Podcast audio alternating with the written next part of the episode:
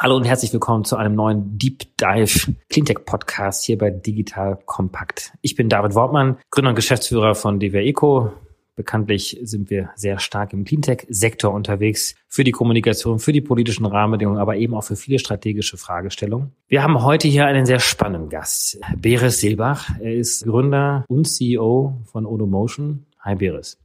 Magst du einfach mal so, wie so ein Elevators-Pitch mal ganz am Anfang, damit wir ungefähr wissen, was der Kontext hier ist, mal vorstellen, was ihr macht? Wir haben eine Lösung für die letzte Meile entwickelt, um Städte lebenswerter zu machen. Und das Kernprodukt ist eine neue Fahrzeugkategorie, unser ONO-Fahrzeug, was eigentlich das Beste aus zwei Welten ist, das Beste aus der Fahrrad- und aus der Autowelt. Ein neuer kleiner Transporter für die letzte Meile. Wir haben also hier das Thema Logistik. Es geht darum, den Warenverkehr effizienter zu machen. Kannst du uns vielleicht einfach mal zu Beginn so ein bisschen mal einen Eindruck über den Markt geben? Also worüber sprechen wir eigentlich? Was ist das für ein Markt? Welche Volumina sind das, über die wir sprechen? Also wir haben eigentlich vier Kernbranchen, aber einer der, der größten ist der CAP-Markt, Kurier Express Paketmarkt. Und dort werden, glaube ich, in Deutschland pro Jahr mittlerweile fast vier Milliarden Pakete zugestellt. Und tendenziell wächst dieser Markt um 10 bis 15 Prozent pro Jahr. Das heißt, in fünf bis sieben Jahren eigentlich eine Verdopplung der Mengen. Durch Corona wurde das jetzt nochmal beschleunigt beschleunigt. Also der E-Commerce hat einen deutlichen Boom bekommen durch Corona, entsprechend auch das Paketvolumen. Und wenn man sich die heutige Lösung anschaut, dann wird einem relativ schnell klar, wenn sich das jetzt nochmal verdoppelt, dann kann das nicht funktionieren, weil dann einfach zu viele LKWs auf den Straßen. Der Bezug zum Clean Tech ist ja insofern gegeben, als dass wir auf der einen Seite natürlich in der gesamten E-Commerce-Thematik natürlich ein unglaubliches Paket und Verpackungsaufkommen haben. Das ist jetzt nicht euer Thema, das kann man vielleicht wirklich nochmal separat auch besprechen. Aber eben die zweite Seite der Medaille ist sozusagen auch das gesamte Verkehrsaufkommen. Und da setzt sie an. Wo glaubt ihr denn dort einen Umweltvorteil bilden zu können mit eurer Lösung? Also es sind vor allem zwei Aspekte. Das eine ist erstmal zur emissionsfreien letzte Meile zu kommen. Das heißt, von dieselbetriebenen Fahrzeugen umzustellen auf elektrisch betriebene Fahrzeugen. Das kann ich natürlich auch mit Elektrosprintern machen, die jetzt auch auf den Markt kommen, aber immer noch sehr teuer sind und wenig verfügbar sind. Und der zweite Aspekt, den ich eben mit Elektrosprintern nicht lösen kann, ist eigentlich die physische physische Größe der Fahrzeuge. Das heißt, diese Fahrzeuge verbrauchen einfach relativ viel Platz, stehen in zweiter Reihe, erzeugen einen Stau von Fahrzeugen, die oft auch noch Diesel- oder Benzinbetrieben sind. Und das können wir nur durch eine neue Logistikkette eigentlich lösen. Die Kombination aus diesen kleinen, flexiblen Fahrzeugen mit City Hubs. Und daran arbeiten wir. Lass uns mal so ein bisschen mal in das Produkt mal einsteigen. Also was genau macht ihr? Über das Geschäftsmodell können wir nachher nochmal sprechen. Aber was ist denn euer Produkt?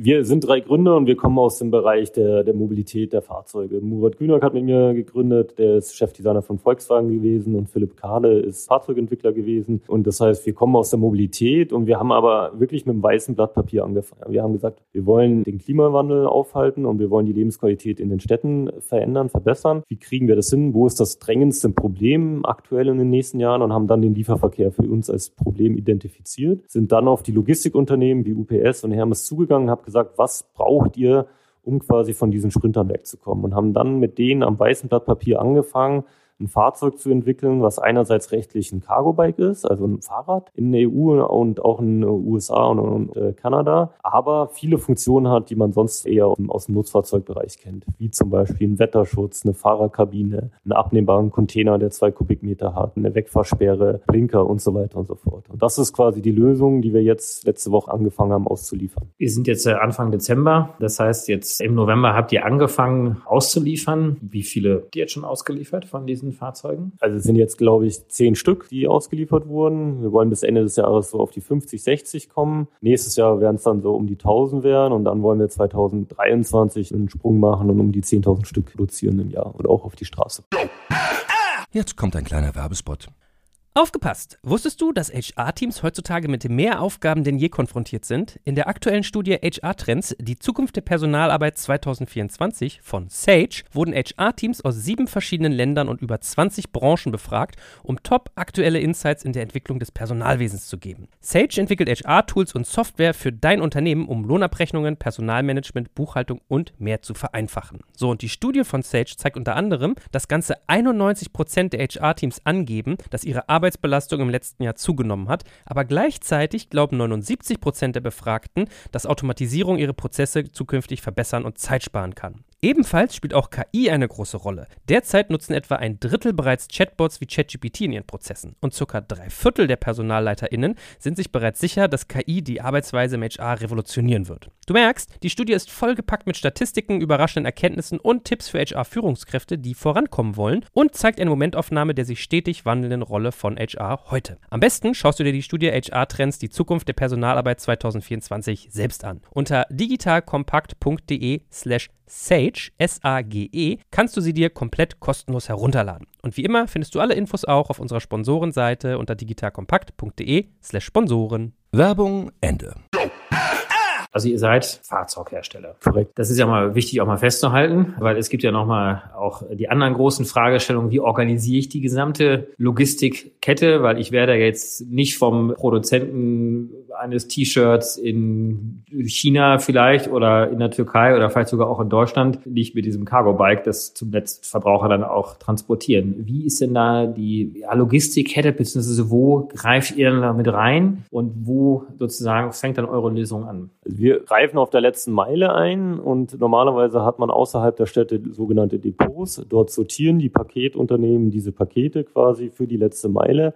Und aktuell bringen sie sie eben mit dem Sprinter in die Stadt und in Zukunft würden sie sie mit einem großen LKW äh, die vorgepackten Container in die Stadt bringen oder mit einer Trambahn oder einer S-Bahn. Auch das sind Konzepte, an denen wir arbeiten. Und dann würde man die allerletzte Meile quasi nochmal mit unserem Cargo-Bike machen. Und dadurch, dass ich quasi diese Prozesskette umstelle, kann ich sie nachhaltiger und effizienter gestalten. Und wenn ich jetzt mal die ganze Logistikkette mir anschaue mit dem T-Shirt aus China, dann wird das irgendwo in den Hafen gebracht mit dem LKW, kommt dann nach Hamburg und wird dann vom Hamburg wahrscheinlich mit dem LKW in das Depot außerhalb der Städte gebracht und dort dann in die Stadt gebracht. Das Interessante an der letzten Meile ist, dass wenn sie auch quasi von der Distanz die kürzeste Strecke ist, ist sie doch in der Logistikkette die teuerste und auch die energieaufwendigste. Das heißt, dort sind die Unternehmen auch immer sehr stark interessiert zu innovieren, die Preise zu senken, e-, effizienter zu werden, weil die allerlet also die letzte Meile ist eben auf der Logistikkette die teuerste. Jetzt mal auch mal rein praktisch gesprochen, wo fängt denn diese auch symbolische letzte Meile ja denn an? Das ist ja nicht das Depot vor der Stadt, sondern aktuell ist es wirklich das Depot Der Stadt. Da wird das als letzte Meile definiert. Also es sind dann so fünf bis zehn Kilometer in der Regel. Und jetzt durch diese quasi neue Prozesskette ist es quasi die vorletzte Meile, die, die wir jetzt gerade als letzte Meile definiert haben. Und dann gibt's nochmal die allerletzte Meile und die ist dann nur noch eine bis drei Kilometer. Wo setzt dann euer Fahrradkaro denn an? Also ihr auf der allerletzten Meile. Der allerletzten genau. Meile. Das heißt, ja. da findet schon noch der Lkw-Transport von dem Depot außerhalb der Stadt statt. Wird sozusagen jetzt, äh, wir sind jetzt hier in Berlin, wird es zum Alexanderplatz gebracht oder so etwas und von dort wird es dann tatsächlich auf mehrere Cargo-Fahrräder verteilt und dann durch durch die Fahrer genau. dann im Umkreis von ein, zwei, drei Kilometern verteilt. Am Mauerpark in Berlin gab es zum Beispiel so einen City Hub von der Stadt initiiert und dort wurden die hingebracht und dann wurde von dort quasi der gesamte Prenzlauer Berg zugestellt mit dem Cargo-Bike. Ist das denn für euch auch eine Herausforderung, dann auch tatsächlich dann in den Städten selber auch diese Umschlagsplätze zu finden? Weil natürlich kann man auch sagen, ihr braucht auch wiederum auch mehr Platz, zumindest an bestimmten Knotenpunkten. Oder gibt es da Unterstützung, die ihr von den Kommunen ohnehin bekommt oder wünscht ihr euch dort noch mehr Unterstützung?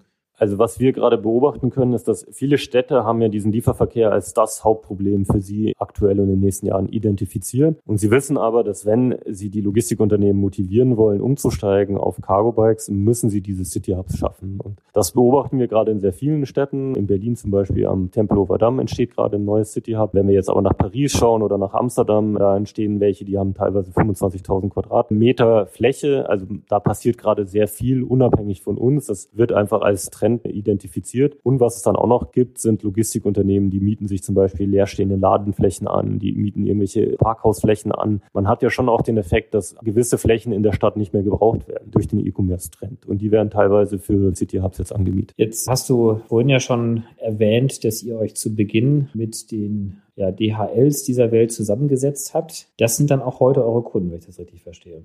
Korrekt. Also viele große Logistiker. Wir haben auch kleine, auch die speziell diese Nische äh, grüne Logistik für sich erkannt haben. Was eine neue Kundengruppe jetzt ist, die erst in den letzten ja, halben Jahr, Jahr dazu gekommen ist, ist eigentlich das Thema E-Grocery, also Lebensmittellieferungen. Wenn man sich das anschaut, ist erst ein Prozent des Lebensmittelhandels ist digital und das wird in den nächsten Jahren auf fünf bis zehn Prozent steigen. Das heißt, da kommt nochmal zusätzlicher Druck für die Innenstädte, dass mehr und mehr Lebensmittel Lebensmittel eben auch geliefert werden. Auch die suchen Lösungen wie unser Fahrzeug. Und dann gibt es noch wirkliche Retail-Ketten, die jetzt einfach selber auch aus den Filialen liefern wollen, die auch noch Interesse an unserer Lösung haben. Also am Ende ist es ein White-Label-Produkt, was ihr habt. Die Fahrräder sind sozusagen gebrandet mit dem jeweiligen Logistiker. Ich glaube, Hermes äh, hat ja auch schon solche Fahrzeuge. Ich weiß nicht, sind das eure Fahrzeuge oder sind das, gibt es da auch Wettbewerber, die da schon unterwegs sind? Hermes bekommt jetzt die Woche ihre ersten Fahrzeuge, aber die haben auch schon von anderen Unternehmen, auch schon Cargo Bikes im Einsatz. Die probieren schon seit ein, zwei Jahren eigentlich unterschiedliche Fahrzeuge und Konzepte und sind sehr, ja, freuen sich auf unsere Fahrzeuge und wollen das dann auch in weitere Städte bringen. Und ihr verkauft dann diese Fahrzeuge oder ist es ein Leasingmodell oder wie ist das Geschäftsmodell dahinter? Da uns Nachhaltigkeit sehr wichtig ist und auch der Kundenwunsch, ist es eigentlich ein Full-Service-Mietmodell. Das heißt, der Kunde zahlt eine monatliche Rate, kriegt dafür das Fahrzeug, aber auch eine Versicherung, also eine Vollkaskoversicherung, die Wartung und Verschleiß kriegt er auch inklusive, hat dadurch eine sehr hohe Planungssicherheit, was die Kosten angeht und muss sich eigentlich um nichts kümmern. Und das hat natürlich dann für uns die Motivation, das Fahrzeug möglichst robust äh, zu bauen und zu entwickeln und möglichst gut instand zu halten, weil dann können wir es länger vermieten. Und für den Kunden hat es einfach den Effekt, dass es Asset-Light ist und dass er sich quasi um nichts kümmern muss. Also er kann sozusagen auch die Kapazitäten relativ kurzfristig anpassen. Also wenn man mehr oder weniger Fahrzeuge braucht, entsprechend passt ihr dann sozusagen das an, macht aber dann euer Geschäft wieder sehr viel kapitalintensiver. Das heißt, ihr braucht schon als Eigentümer dieser Assets dann doch auch sehr viel Kapital. Genau, also umso kurzfristiger natürlich Kapazitäten hinzubuchen möchte, umso teurer ist dann der, der einzelne Monat, aber es ist theoretisch möglich. Wir haben natürlich Interesse daran, dass das auch länger mietet. Es ist kapitalintensiv, aber wir merken schon auch in Gesprächen mit Banken, dass sowas auch mittlerweile finanzierbar ist und auch Interesse daran besteht. Und ich denke, das ist auch eine Herausforderung für nachhaltige Unternehmen oder nachhaltige Geschäftsmodelle, ist es, die quasi zu finanzieren. Aber ich denke, dass da auch ein Umdenken ist in, in der Finanzbranche, dass da auch ein Wille ist, so etwas in Zukunft zu finanzieren finanzieren. Und wir fangen jetzt mal so an und mal schauen, wie weit das geht. Aber ja, aktuell ist es unser Modell. Was ist jetzt euer Sales Pitch diesen Kunden gegenüber? Welchen Vorteil haben Sie? Sie können Leute einstellen, die keinen Führerschein haben. Das ist ein ganz großer Vorteil. Sie können am Stau vorbeifahren und Sie können direkt vor der Haustür parken. Und das, äh, die, die letzten beiden Punkte sind vor allem Effizienzvorsprünge. Und in der Logistik ist Effizienz eigentlich das Wichtigste. Und damit, wenn ich schneller quasi die Sachen zustellen kann, ist das unser Haupt-Sales-Pitch. Daneben ist es noch grüner und nachhaltiger, aber das ist nicht in Number One. Das ist auch wichtig bei den Kunden, weil viele Logistiker haben das Ziel, bis 2030 CO2-frei zuzustellen, manche sogar bis 2025. Also das spielt schon auch eine Rolle, aktuell aber eher eine untergeordnete Rolle. Und die Anfordernisse in den Städten werden sicherlich ja auch größer perspektivisch gesehen, was jetzt emissionsfreien Transport auch anbelangt oder überhaupt Mobilität. Genau, also es gibt ja mehr und mehr Städte, Paris oder auch Barcelona, die einfach auch Dieselfahrzeuge oder Autos generell mehr und mehr verbannen aus den Innenstädten oder Städte wie Oslo und London, wo ich halt eine Maut zahlen muss. Und das ist natürlich auch nochmal ein sehr starkes Argument. Ja. Und meine, man kann sich auch einfach bewusst werden, Verkehrsfläche in den Städten wird nicht mehr zunehmen in Europa. Das gibt es weder einen politischen Willen dafür noch wirklich den Platz. Aber die meisten Städte wachsen noch. Berlin wächst um 40.000 Einwohner jedes Jahr. Diese Leute wollen auch irgendwann mal in die Stadt. Das heißt, der Verkehr nimmt mehr und mehr zu. Das heißt, ich muss irgendwie eine andere Fahrzeuglösung haben, um überhaupt noch zustellen zu können. Die Führerscheine sind deswegen nicht notwendig, weil diese Fahrzeuge als als Fahrrad Fahrrad, genau. Fahrräder gelten, die allerdings noch einen zusätzlichen Elektroanschub sozusagen haben. Genau. Jetzt müssen dann die Fahrräder ja trotzdem geladen werden. Also was ist denn so ein typischer Zyklus? Wie viele Kilometer werden gefahren? Reicht das, wenn irgendwie abends dann das Fahrzeug sozusagen an der Haltestelle steht? Das reicht ja mit der Aufladung? Oder vielleicht kannst du da noch mal ein bisschen was zu sagen. Also das Fahrzeug funktioniert wie ein normales Elektrofahrrad. Ich trete rein und da gibt es einen Sensor und der erkennt dann, dass ich reintrete und unterstützt mich. Und da sind in der Regel zwei Akkus an Bord. Die kann ich auch ganz leicht rausnehmen. Die haben eine Gesamtreichweite dann von 60 Kilometer. Und die kann ich mit einem Ladegerät entweder in jeder Steckdose aufladen. In der Regel machen die Leute das dann in dem City Depot. Oder in der Stadt Berlin zum Beispiel arbeiten wir mit der Firma Swabby zusammen. Die baut diese Batterietauschstation auf. Und da kann ich dann einfach meinen leeren Akku gegen einen vollen Akku tauschen. Das finde ich auch spannend spannend, gerade im Vergleich auch zu Autos und LKWs, wo sowas technisch eher sehr anspruchsvoll ist und noch nicht wirklich gemacht wird. Die Größe unseres Fahrzeugs erlaubt es eben, dass ich die Akkus einfach rausnehmen kann und tauschen kann. Ja, und habt ihr denn bestimmte Anfordernisse, was die Wege auch anbelangt? Also ihr könnt ja wahrscheinlich ganz normal die Fahrradwege auch nutzen dann, ne? Genau, wenn der Fahrradweg es zulässt und breit genug ist. Es gibt ja in Berlin sehr unterschiedliche Fahrradwege, wie in jeder Stadt wahrscheinlich neue, moderne, breite Radwege, aber es gibt auch die kleinen, engen über Wurzeln. Also die werden dann wahrscheinlich nicht unser favorisierter Weg sein, sondern eher die neuen. Aber man kann natürlich mit dem Fahrzeug auch auf der Straße fahren, das geht auch ohne Probleme. Aber wir sehen auch, dass viel mehr Radinfrastruktur gerade aufgebaut wird, gerade in deutschen Städten ab. Wir haben ja die Pop-up-Radwege auch in Berlin gehabt und das kommt uns natürlich auch zugute. Ihr sitzt in Berlin und werdet vermutlich vermute ich mal, auch gerade jetzt hier erstmal auch tätig. Welche andere Städte nehmt ihr euch noch vor und guckt ihr vielleicht sogar auch schon ins Ausland? Also wir werden dieses Jahr hauptsächlich in Berlin aktiv sein, dann nächstes Jahr nach Hamburg als nächste Stadt vordringen und auch Leipzig. In Deutschland haben wir dann noch den Raum ja, Köln-Dortmund und Frankfurt am Main und München auf dem Schirm. International wird es auch nächstes Jahr schon weitergehen, sehr wahrscheinlich mit Wien, weil hier haben dort auch ein Förderprogramm von 4000 Euro für elektrische Cargo-Bikes. Und Paris wollen wir auch unsere Fühler ausstrecken, weil dort die Bürgermeisterin sehr fortschrittlich ist und sehr viel für Radinfrastruktur gerade getan wird. Und der geografische Footprint eures Geschäfts ist dadurch bestimmt, wo ihr dann vor Ort dann jeweils eure Wartungshubs dann auch aufbaut, weil eigentlich ist es ja wahrscheinlich getrieben ja auch von den Logistikern selber, die ja in der Regel ja dann auch sogar global ja unterwegs sind. Genau. Also wir werden am Anfang den Service selber machen, um einfach nah dran zu sein am Kunden und auch genau zu verstehen, wo die Probleme sind und auch schnell reagieren zu können. Das ist in der Logistik sehr, sehr wichtig. Jede Downtime wirst du eigentlich verhindern und das heißt, innerhalb von zwei Stunden bis maximal irgendwie 24 Stunden wollen wir die Fahrzeuge wieder fit kriegen. Aber irgendwann wird man das wahrscheinlich nicht mehr hinkriegen, alleine zu machen. Dann wird es vielleicht äh, Servicepartner geben, die das mit uns mitmachen und dann können wir natürlich auch deutlich schneller in, in viel mehr Städte expandieren und die meisten Logistikunternehmen sind ja fast global aufgestellt. Wird das Geschäft, ich bin jetzt, muss ich dazu sagen, selber kein E-Commerce-Experte, aber äh, nach meinem Eindruck ist es ja so, dass großen und wichtigen Logistiker wirklich ja von quer durch die Wertschöpfungskette ja durchorganisiert sind, bis zur letzten Meile auch hindurch. Aber es wäre ja auch anders denkbar, das zu organisieren, das Geschäft, dass es quasi einige zentrale Anbieter gibt, nur für die letzte Meile und andere Anbieter quasi für die anderen Wertschöpfungsketten. Ist das ein realistisches Szenario, dass sich das sozusagen herauskristallisieren wird oder findet dann doch dann der Wettbewerb jedes Logistikers sozusagen bis in die letzte Meile hinein dann auch statt? Also was du ansprichst, ist ja die Konsolidierung der letzten Meile, die aus Effizienzgründen und Nachhaltigkeitsgründen durchaus zu begrüßen wäre. Weil heute ist es ja so, dass teilweise viermal der LKW in die gleiche Straße fährt und jeder bringt irgendwie zwei Pakete. Warum fährt nicht einer und bringt acht Pakete? Warum ich dennoch denke, dass es nicht realistisch ist, ist, dass aus Wettbewerbsgründen jedes Logistikunternehmen die letzte Meile selber machen will, um sich auch differenzieren zu können vom Wettbewerb, um auch niemanden anderen eigentlich zu verraten, wie viel Volumen er denn auf der letzten Meile hat. Der einzige Weg, den ich sehe, wie es doch funktionieren könnte, die Konsolidierung auf der letzten Meile voranzutreiben, ist, indem Städte äh, quasi das reglementieren und Städte sagen, wir machen jetzt eine Ausschreibung und wir suchen quasi ein Logistikunternehmen, der bei uns in der Stadt die letzte Meile organisiert. Wenn das passiert und gleichzeitig würde die Stadt sagen, alle anderen verbieten wir es einzufahren, das ist quasi dann nicht mehr erlaubt. Wenn das passiert, dann habe ich Hoffnung, dass wir eine Konsolidierung sehen auf der letzten Meile. Die wenigsten Städte sind, glaube ich, aktuell so selbstbewusst, das zu tun, aber vielleicht traut sich ja mal eine Stadt vor, hat dann positive Erfahrungen damit und dann trauen sich vielleicht auch andere hinterher. Die Frage ist, ob das wirklich dann auch der effizienteste Weg dann wäre, weil natürlich schon eine gewisse Monopolstellung auch entstehen würde. Dann, ne?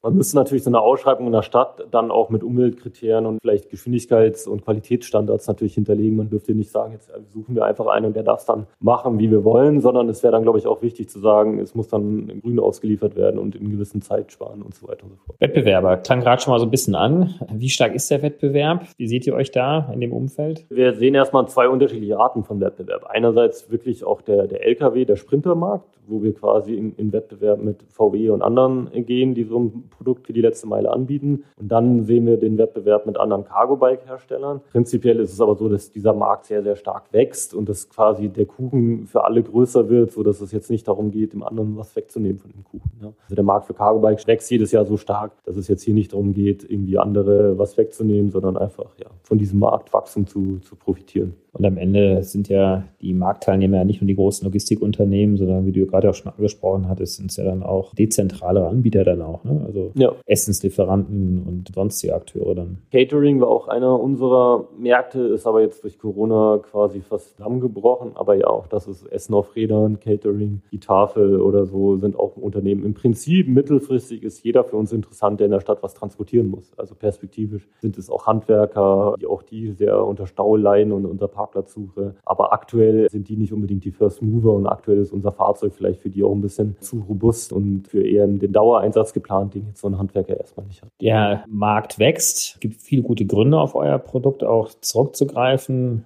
Kostengründe, Logistikgründe, Effizienzgründe. Gibt es dennoch Dinge, die ihr euch von Seiten der Politik wünscht, von Seiten der, ja, des Gesetzgebers, um diesen Markt dann doch noch weiter zu beschleunigen und in die richtige Richtung zu lenken? Also was gibt aktuell auch in Deutschland zum Beispiel ein Förderprogramm für Cargo-Bikes, für E-Cargo-Bikes, die so eine Größe haben wie unseres. Das Ärgerliche ist aber, dass die nur für den Kauf gelten. Und jetzt ist es einfach ein Markt, wo halt nicht viel gekauft wird, da wird eher gemietet oder geleast. Und wenn ich mir die Förderung für Elektroautos anschaue, dann ist die unabhängig davon, ob ich jetzt ein Elektroauto lease oder kaufe. Und das finde ich, sollte die Politik gleichstellen, dass sie sagt, auch für E-Cargo-Bikes wird die Förderung auch bei Leasing oder Miete gezahlt. Und ich wünsche mir natürlich von der Politik weiterhin auch den Ausbau der, der Fahrradinfrastruktur und quasi eine gleichberechtigtere Behandlung in, in, in, Richtung Flächenverbrauch in den Städten, was das Thema Fußgänger, Fahrradfahrer, Cargo-Bikes und Autos angeht. Wenn wir uns heute Städte in Europa und vor allem Deutschland anschauen, dann wird sehr, sehr, sehr viel Platz dort für Autos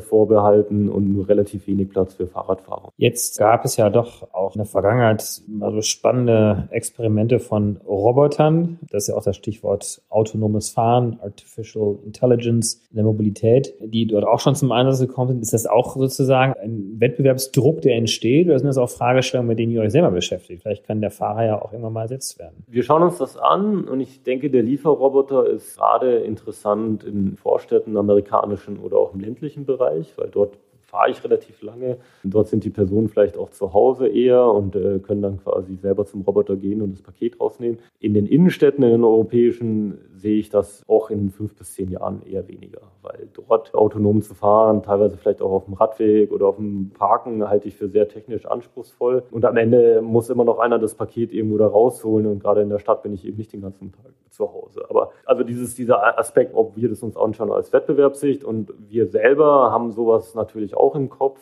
Äh, vielleicht fangen wir an mit so einer Art Follow-Me-Funktion, wo das Fahrzeug dem Boden hinterherfährt, damit er nicht quasi einsteigen muss, wenn er nur zur nächsten Haustür muss. Und darauf aufbauen könnte man natürlich dann auch teilautonom oder vollautonom fahren. Da ist bestimmt auch sehr viel Bewegung im Spiel. Zur Skalierung. Wie seid ihr denn jetzt gerade? Wie lange gibt es euch schon? Du hast gerade so ein bisschen was über die Auslieferzahlen ja auch schon gesagt. Um dieses Wachstum auch zu organisieren, macht ihr das komplett aus dem Cashflow heraus oder seid ihr in Finanzierungsrunden drin? Also uns gibt es jetzt seit 2016, da haben wir gegründet richtig losgegangen ist es 2017 im August, September, als wir die erste Finanzierung bekommen haben. Die war von der Wolfsburg AG, was eine Tochter von VW und der Stadt Wolfsburg ist. Haben mittlerweile hier zwei weitere Finanzierungsrunden gemacht. Äh, zuletzt dieses Jahr quasi unsere A-Runde, circa 6 Millionen. Und äh, ja, wir finanzieren das natürlich nicht aus dem Cashflow. Also wir sind noch nicht in der Produktion oder im Break-Even-Bereich, werden sicherlich auch noch weitere Finanzierungsrunden machen, setzen aber bei der Produktion auf Partner. Und deswegen brauchen wir da nicht so viel Kapital, weil wir eben nicht eine eigene Montage oder Produktion aufbauen, sondern dort mit Partnern aus der deutschen Automobilindustrie zusammenarbeiten, die schon über Hallen und Infrastruktur verfügen und sind deswegen der Meinung, dass wir auch in Zukunft nicht die riesigen Mengen an, an Investitionen noch brauchen, um zu skalieren, weil wir eben dieses Produktionsthema quasi mit Partnern machen. 6 Millionen habt ihr geraced. Wie lange kommt ihr da jetzt damit? Oder wann steht die nächste Finanzierungsrunde bevor? Also wir haben so eine Runway von 18 bis 24 Monaten, je nach ja auch jetzt Verlauf der, der nächsten Monate und wollen nächstes Jahr, also so ungefähr in einem Jahr, aber die B-Runde äh, abschließen. Okay.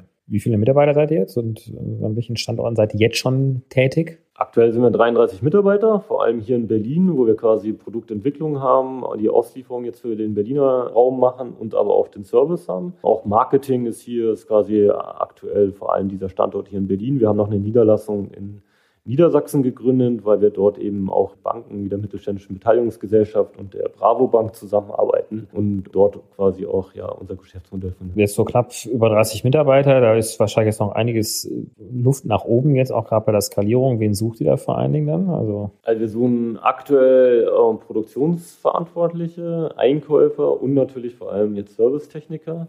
Auch im Vertrieb suchen wir aktuell Leute, planen so ungefähr zwei bis drei Leute pro Monat jetzt in Zukunft einzustellen. Die nächsten zwölf Monate, ja, gerade Servicetechniker sind nicht so einfach zu finden. Das Fahrrad boomt, das merken auch wir äh, bei der Stellensuche. Und aber Wir haben ein tolles Team, das ist sowieso die Basis von allem und es macht sehr, sehr viel Spaß, mit denen zusammenzuarbeiten. Und viele Leute sind eben bei uns, auch weil es mehr als nur ein Job für sie ist. Sie, sie wollen auch ja, die Städte lebenswerter machen und Klimakatastrophe aufhalten und das, das gibt einem sehr viel Energie.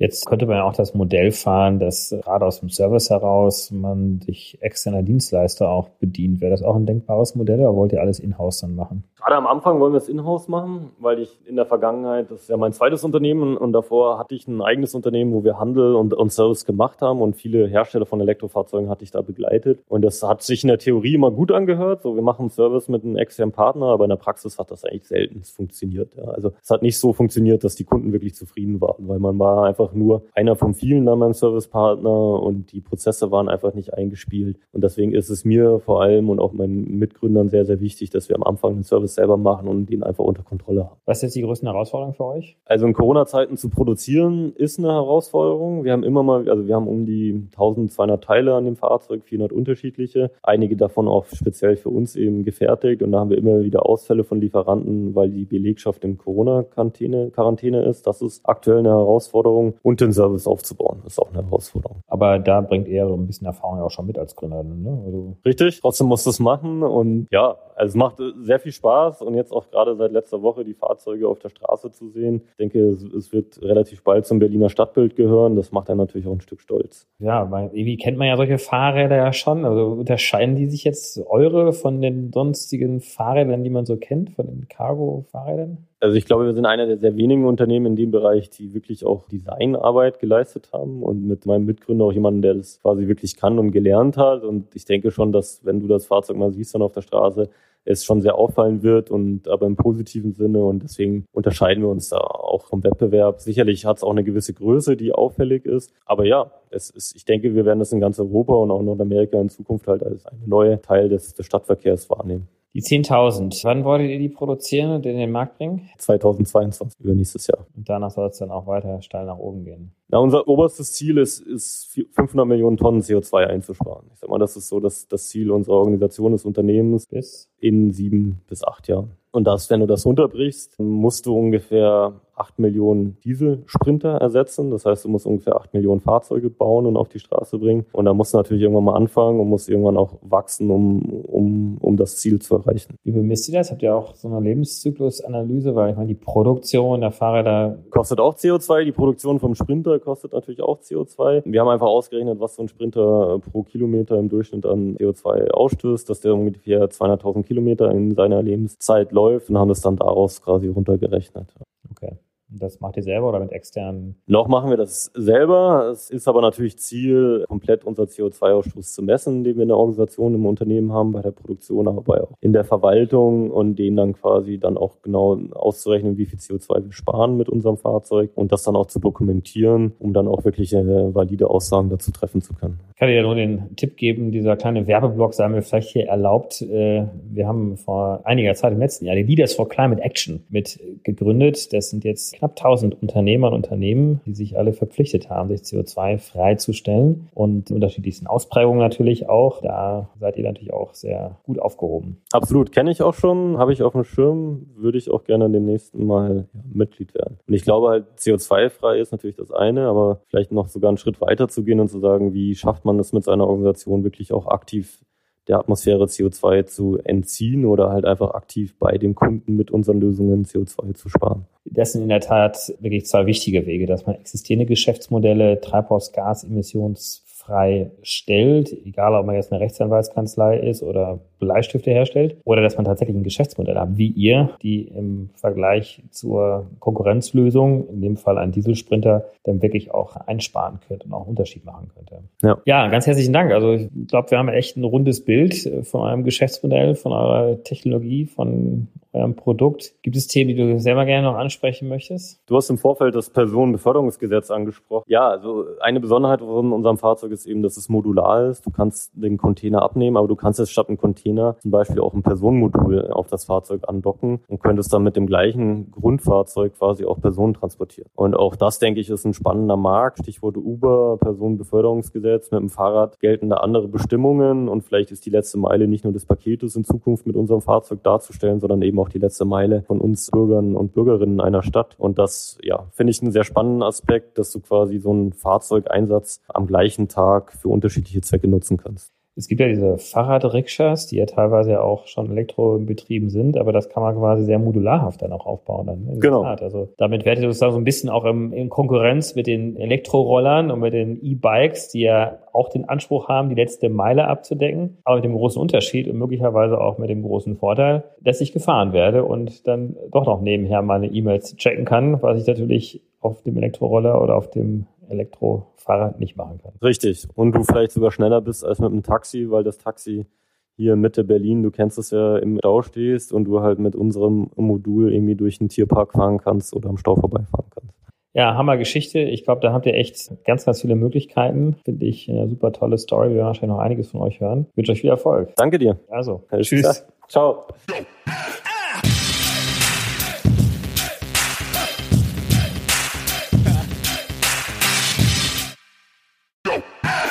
Jetzt kommt ein kleiner Werbespot.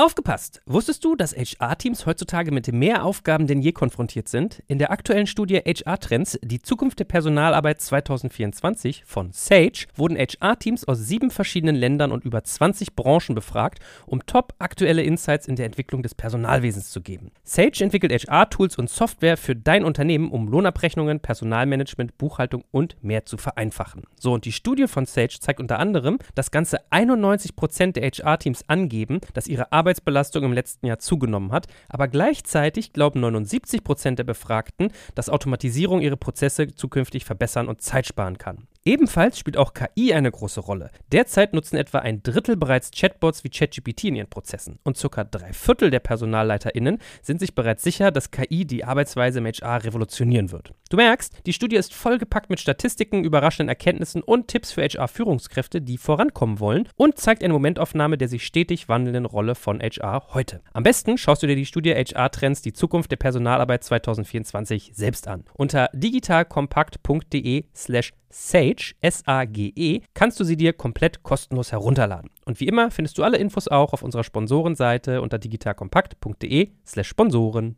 Werbung Ende.